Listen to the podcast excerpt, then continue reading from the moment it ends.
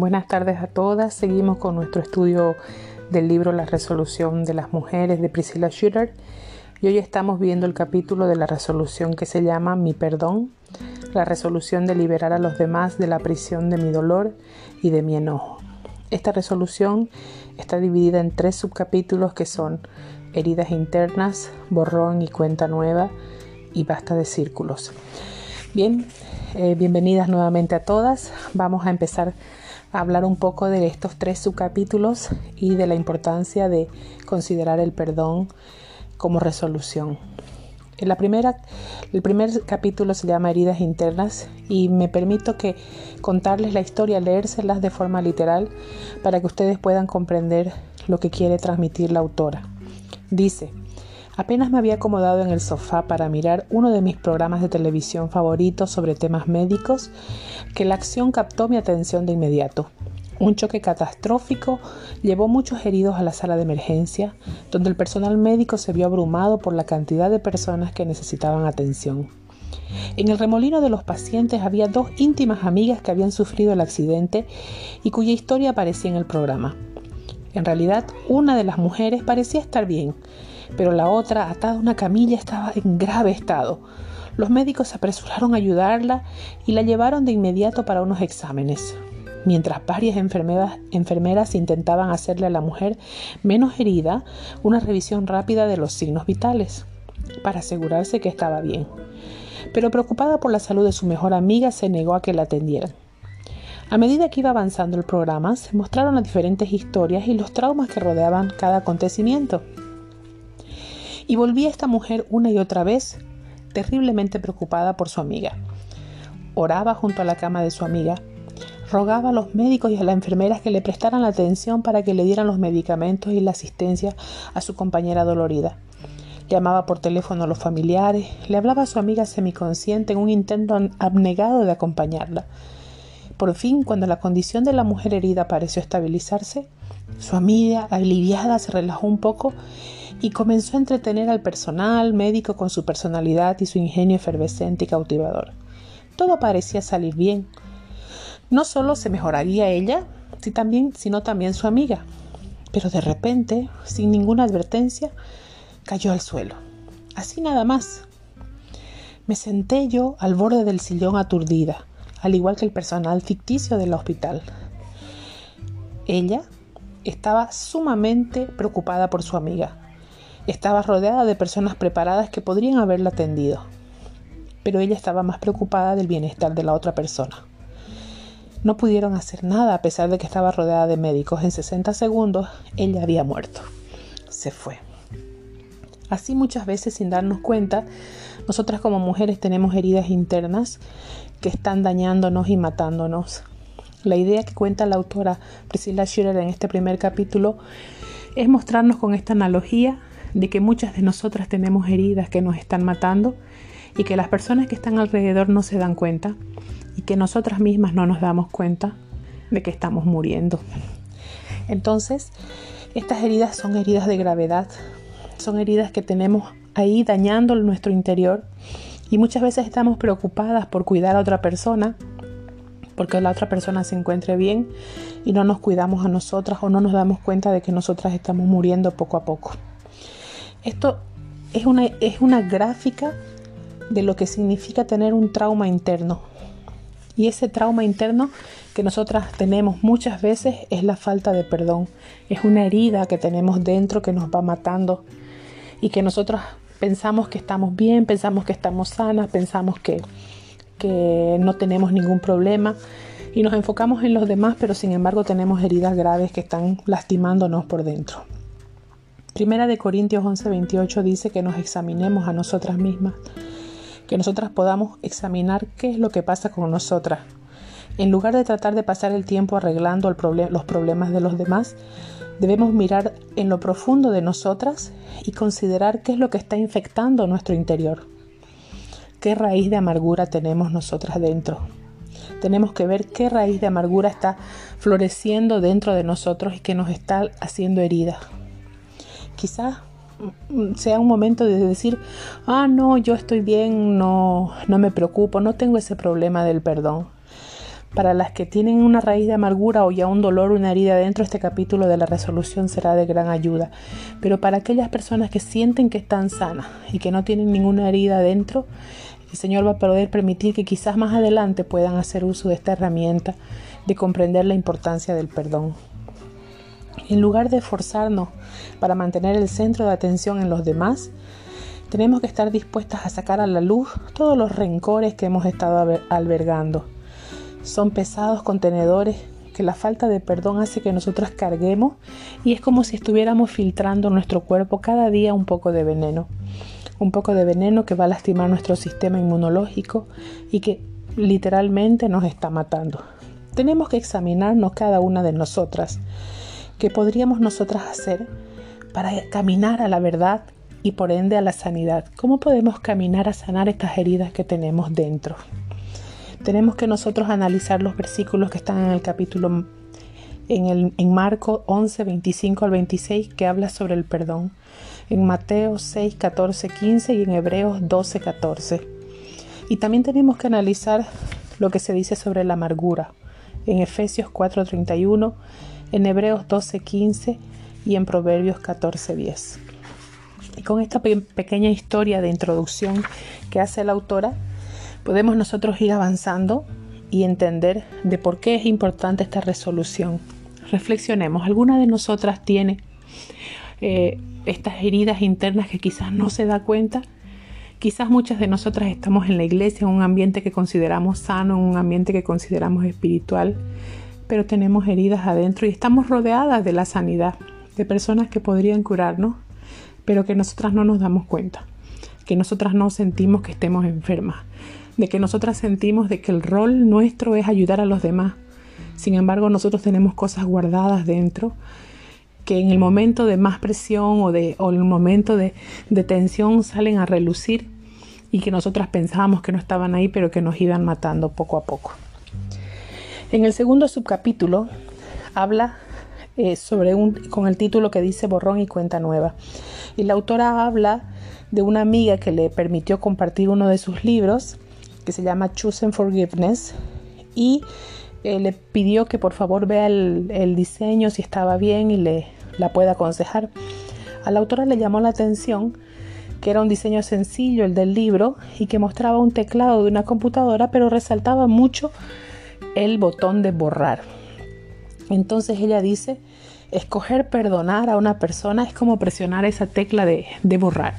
Cuando nosotros estamos escribiendo algo y nos equivocamos, y no queremos que eso se note en nuestro texto o en lo que hemos escrito, ¿qué es lo que hacemos? Lo borramos y sobre todo si está en la computadora, ¿verdad? Entonces borramos eso para que no quede y la verdad que con el pasar del tiempo no nos acordamos del, del error que hemos cometido y solamente estamos viendo lo que hemos escrito. Entonces la idea es de que nosotros podamos apropiarnos de esta analogía y poder decir que cuando perdonamos estamos utilizando el botón de borrar. Perdonar es terminar con el asunto, no darnos cuenta de que ya sigue ese error ahí.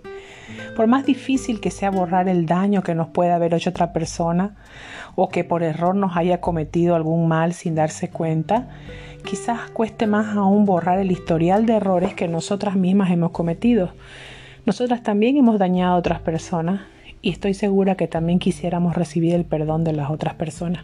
Muchas veces no nos hemos dado cuenta, muchas veces ni nos hemos percatado de que hemos lastimado, herido a alguien y esa otra persona, si no nos ha perdonado, está caminando con heridas internas que la están envenenando.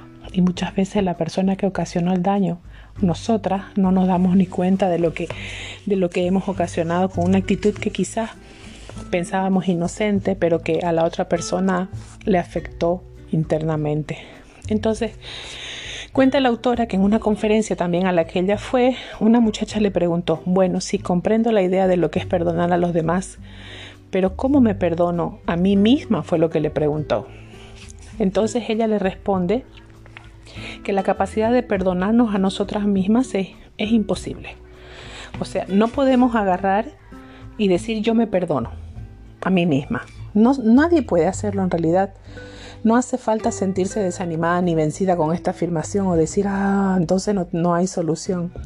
Porque en ninguna parte de la escritura se nos dice que nosotras debamos perdonarnos a nosotros mismos.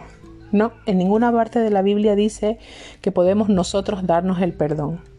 En realidad, tenemos que recordar esto. La Biblia no dice que debemos perdonarnos a nosotras mismas.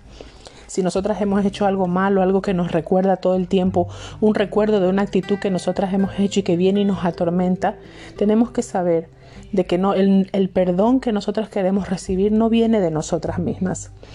Lo que tenemos es culpa, y la culpa es un sentimiento que puede surgir de la nada. Dejar de lado esta, esta sensación de culpa requiere en verdad un acto de fe, un acto deliberado y consciente de fe. Nosotros tenemos que tener la conciencia de que podemos restaurar y renovar nuestro corazón y nuestra mente, aunque sintamos un remordimiento profundo. Pero nuestra responsabilidad no es perdonarnos, tampoco tenemos la capacidad para hacerlo. Esta es la realidad en la que nosotras tenemos que descansar y tenemos que entender, como dice en Romanos 3, 23, 26, se los voy a leer de la nueva traducción que dice, pues todos hemos pecado. Nadie puede alcanzar la meta gloriosa establecida por Dios. Sin embargo, con una bondad que no merecemos, Dios nos declara justos por medio de Cristo Jesús, quien nos liberó del castigo de nuestros pecados pues Dios ofreció a Jesús como el sacrificio por el pecado. Las personas son declaradas justas a los ojos de Dios cuando creen que Jesús sacrificó su vida al derramar su sangre. Ese sacrificio muestra que Dios actuó con justicia cuando se contuvo y no castigó a los que pecaron en el pasado, porque miraba hacia el futuro y de ese modo los incluiría en los que llevaría a cabo en el tiempo presente. Dios hizo todo esto para demostrar su justicia, porque Él mismo es justo e imparcial y declara a los pecadores justos a sus ojos cuando ellos creen en Jesús. Si los resumimos, si resumimos estas partes de Romanos 3, 23 al 26, nosotros tenemos que entender que Cristo sufrió una muerte horrorosa para otorgarnos el perdón de nuestros pecados. Según Jeremías 31-34, dice, perdonaré la maldad de ellos y no me acordaré más de su pecado. La obra de Jesús fue tan completa que Dios presionó esa tecla de borrado sobre cada uno de los pecados que nosotras hemos cometido. El mismo, nuestro Rey y Juez Supremo, decide que no va a volver a recordar nuestras maldades ni faltas ni nos va a castigar por eso. ¿Por qué? Porque Él ya nos perdonó. Entonces, ¿por qué nosotras nos atormentamos y recordamos las cosas que hemos hecho en el pasado o que, las faltas que hemos cometido cuando la palabra dice que Jesús ya pagó por nuestros pecados. Entonces, ¿por qué recordamos nosotros y nos atormentamos? ¿Por qué decimos no puedo perdonarme? Cuando nosotras decimos que no podemos perdonarnos, significa que no creemos que lo que Jesús hizo fue suficiente. Que de alguna manera un poco rara, diría así, pensamos que el perdón de Dios no nos basta.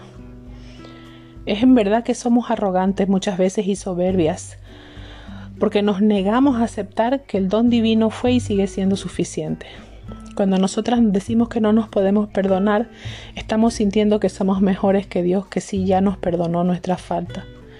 Y estamos como que rechazando ese sacrificio que hizo nuestro Señor Jesucristo en morir en la cruz para que nosotros podamos ser liberados y salvos. El perdón humano nunca será suficiente, ni siquiera el que nos demos nosotras mismas. Al contrario, nuestra culpa es torturadora.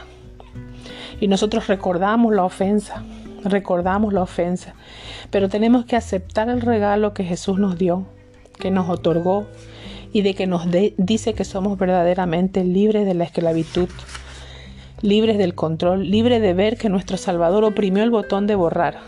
O sea, cuando Jesucristo murió en la cruz, borró todas nuestras faltas y nuestros pecados. Dios mismo nos ha perdonado. Entonces, ¿cuándo pasó esto? Cuando caminaba por el sendero hacia el Calvario, cuando sintió la corona de espinas sobre su cabeza, cuando soportó los golpes, cuando permitió que lo lastimaran en su espalda, cuando sufría de dolor por los clavos que atravesaban sus manos, cuando fue colgado en el madero en el Gólgota. Allí recibimos todo el perdón que necesitábamos. Cuando Él gritó consumado es, según dice Juan 19:30, se consumó de una vez y para siempre.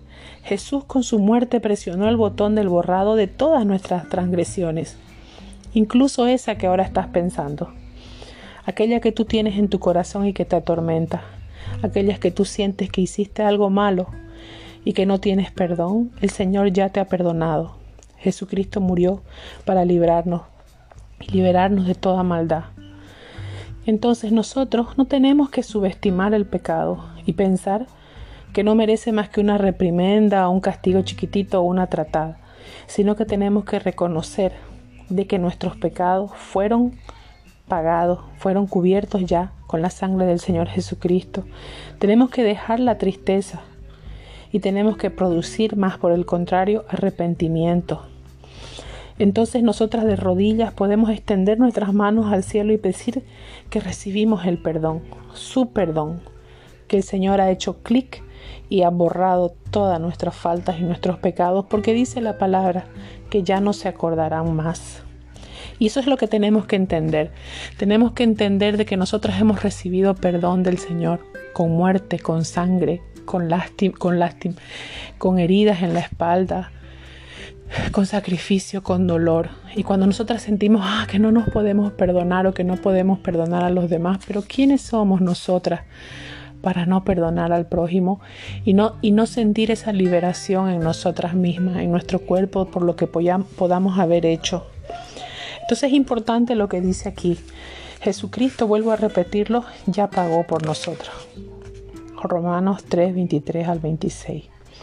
En Jeremías 31 al 34 nos refuerza el Señor que dice, perdonaré la maldad de ellos y no me acordaré más de su pecado.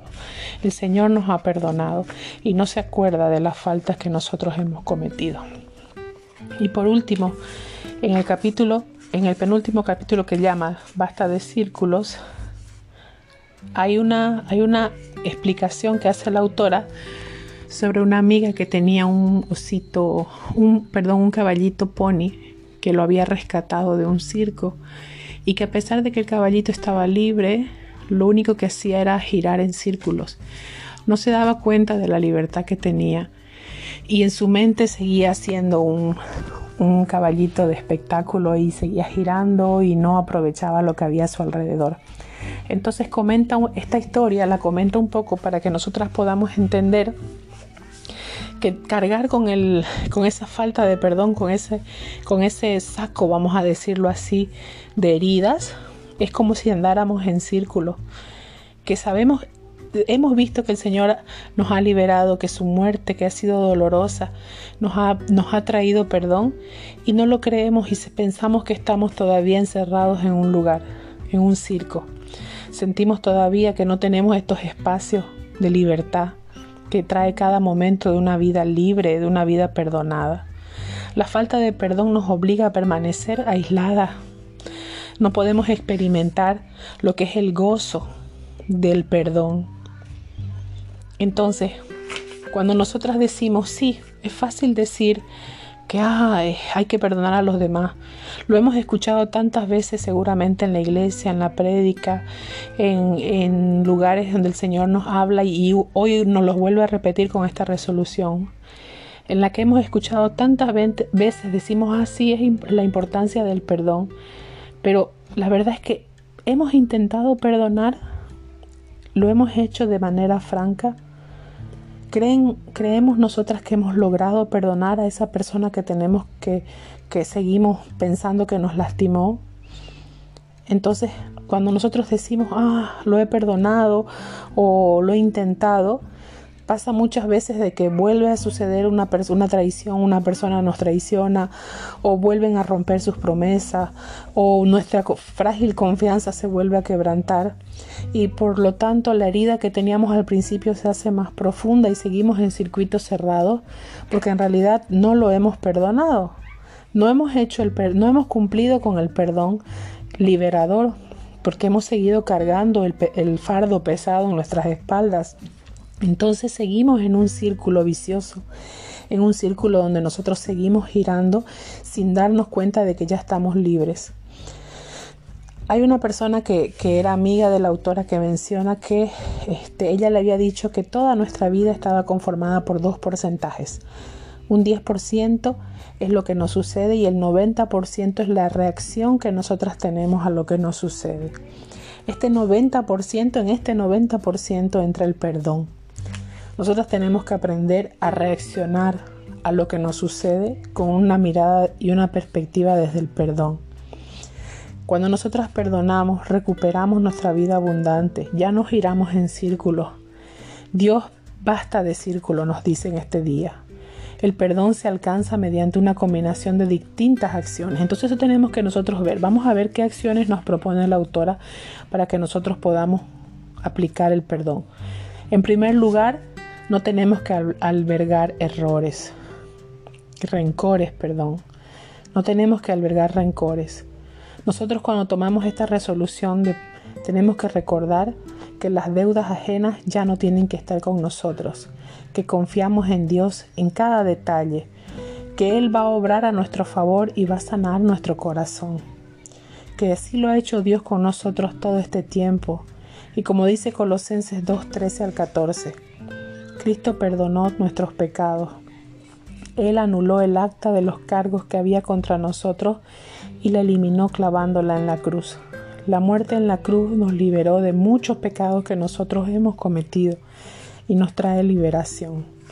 Entonces, este modelo de perdón que Jesucristo nos da, que nos muestra, nos libera de muchos cargos, de cargas que nosotros tenemos, que apilamos, que acumulamos.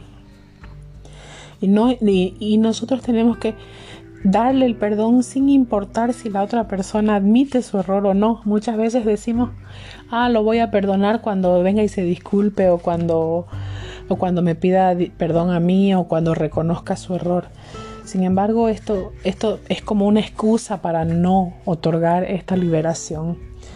Entonces, si una esposa, por ejemplo, espera encontrar alegría en el matrimonio, debe ser capaz de perdonar con rapidez a su esposo cuando la afrente.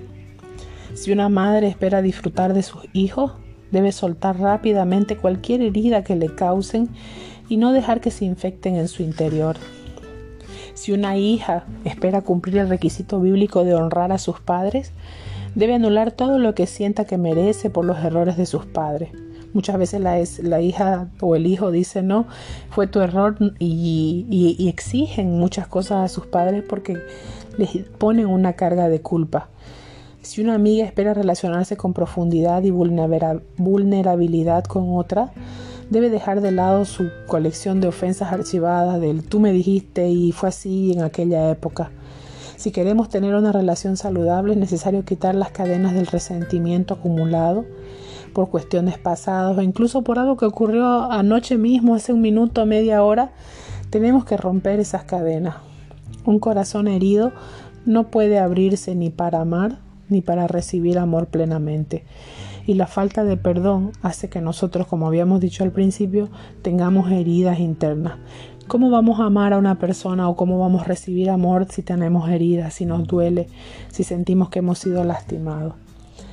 Por ejemplo, si hoy hace algo contra nosotras y ese algo nos enoja y nos irrita, inmediatamente tenemos que comenzar a repasar todo lo, lo que hizo ayer y el día de anteayer y echárselo en cara ¿Creen que esa sería la actitud correcta?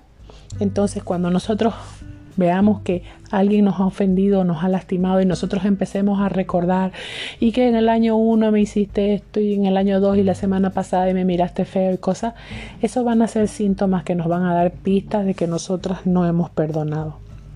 Vamos a saber que estamos acumulando ofensa, que esa, esa ofensa que hemos recibido ese día se va a acumular junto con las otras y el fardo va a ir creciendo y nosotros no nos estamos liberando.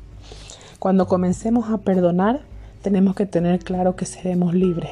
Cuando comencemos a perdonar, repito nuevamente, seremos libres.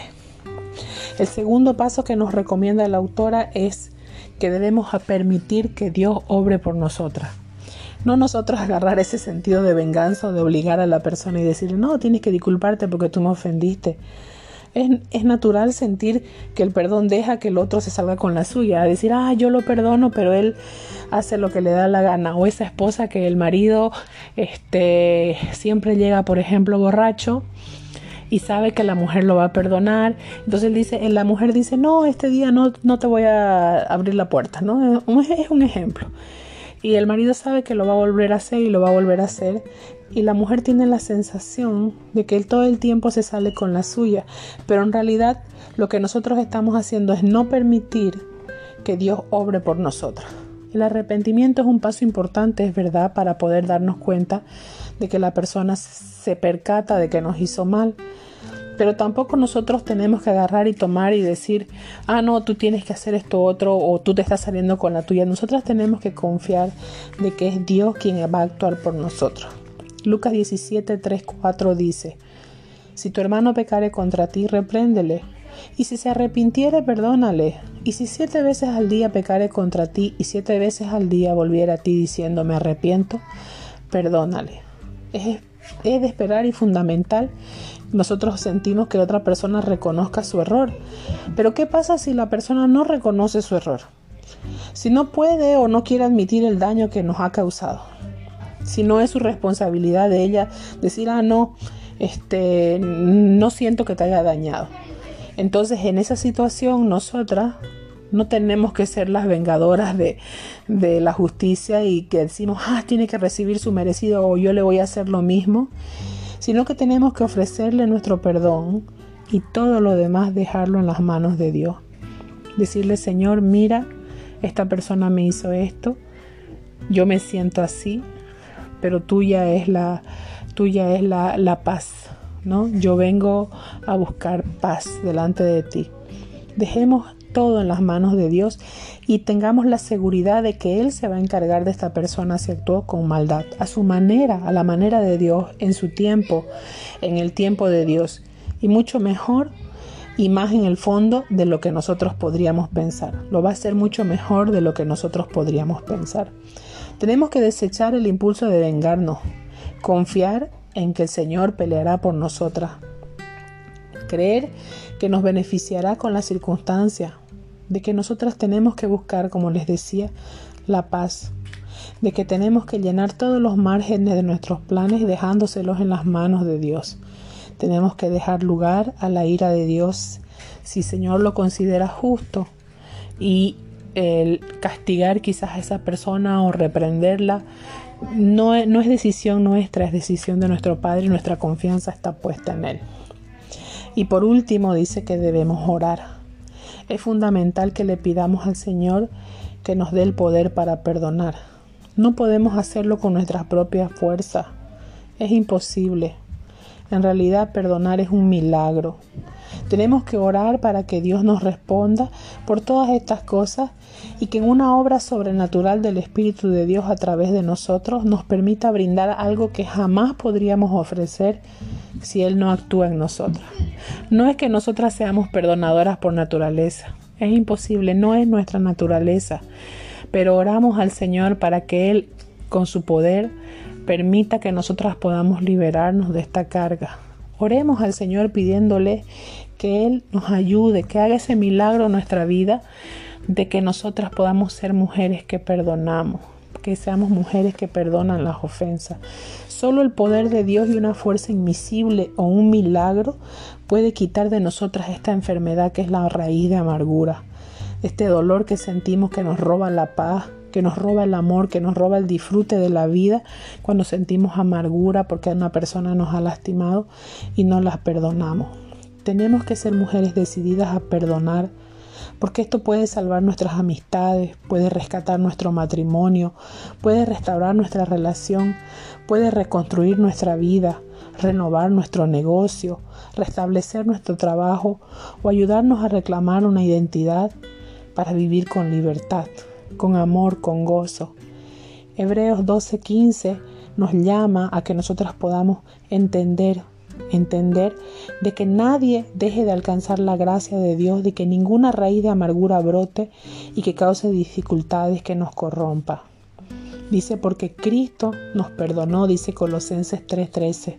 Así de la manera que Cristo nos perdonó, así también nosotras tenemos que hacerlo.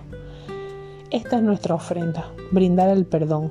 Así como Dios derramó sobre nosotros su maravilloso y espléndido perdón con la muerte del Señor Jesucristo, ¿quiénes somos nosotras para no dar nuestro perdón a otra persona que nos, que nos ofendió? Porque es de la misma forma en que nosotros queremos eh, que recibir perdón y hemos recibido perdón y cuando nosotras cometemos una falta decimos Señor perdónanos, de la misma forma tenemos que perdonar a los que nos ofenden. Entonces, tenemos que reflexionar ¿Qué hemos hecho hasta ahora? ¿Hemos en realidad decidido perdonar y aceptar el perdón? ¿Hemos dado los pasos necesarios para hacer una diferencia? ¿Hemos hecho lo necesario para decir, Señor, ayúdame a poder cambiar, a poder perdonar a esta persona que me ofendió? Entonces repasemos los tres pasos que nos aconseja la autora para poder aplicar esta norma, aunque es muy difícil por hacerlo con nuestras propias fuerzas, como decía, sino que el Señor es nuestro ayudador. El primero entonces, ¿cuál era? El primero era poder agarrar y no albergar ningún rencor, ninguna rabia. Si nosotros decimos no, no voy a tener rabia por esto. El segundo que nosotros tenemos que hacer es permitir que Dios obre por nosotras, no quedarnos con la idea de que hace, ah, sale con la suya y siempre hace lo que quiere, sino pedirle al Señor, Señor, sea tú, tú obrando y tú, tú redimiéndome y dándome justicia. Y la tercera, orar, orar para que el Señor haga en nosotros un corazón que perdona, que cultive en nosotros un corazón que perdona. Porque perdonar a alguien no es fácil, porque sentirnos ofendidas, lastimadas, heridas no es fácil. En verdad, como dice la autora, es un milagro, es un milagro. Y muchas veces decimos, sí, he perdonado, lo he perdonado, pero tenemos en nuestro corazón dolor, tenemos amargura, tenemos tristeza, tenemos rabia, tenemos frustración entonces decimos que los hemos, perdonado a alguien que nos ha ofendido de boca para afuera, pero por dentro estamos heridas y estamos muriendo, como la historia que se contó al principio. Y podemos en cualquier momento caer desplomadas y muertas. Y en realidad hemos recibido nosotras perdón, hemos recibido muchas cosas, pero nosotras no queremos dar un poquito de nuestro perdón. Y recordar también de que no es nuestro rol perdonarnos a nosotras mismas si nosotras hemos cometido una falta, porque ya el Señor Jesús murió en la cruz para pagar nuestros pecados y nuestra falta. Y si nosotros no creemos eso, entonces tenemos que pedir en oración y decirle, Señor, dame más fe también. ¿De acuerdo? Entonces con esta parte nosotros vamos a terminar la resolución, que es la resolución de mi perdón. Y dice, prometo perdonar a los que me hagan mal y reconciliarme con quienes yo haya defraudado. Oremos al Señor entonces pidiéndole que nos ayude a comprender la sanidad que trae el perdón, la sanidad que trae a nuestro cuerpo, a nuestro espíritu, a nuestra mente y la libertad que nos trae a nuestra vida perdonar las ofensas de una persona. Y que nosotros también podamos este, recibir el perdón de alguien a la que hayamos lastimado, de la persona que hayamos nosotros herido, que nos pueda perdonar también a nosotros. Así que esperamos vernos hoy en la reunión, que Dios las bendiga, espero que este audio pueda ser de ayuda para que puedan tener una idea de lo que vamos a hablar esta tarde. Muchas bendiciones para todas, nos vemos pronto.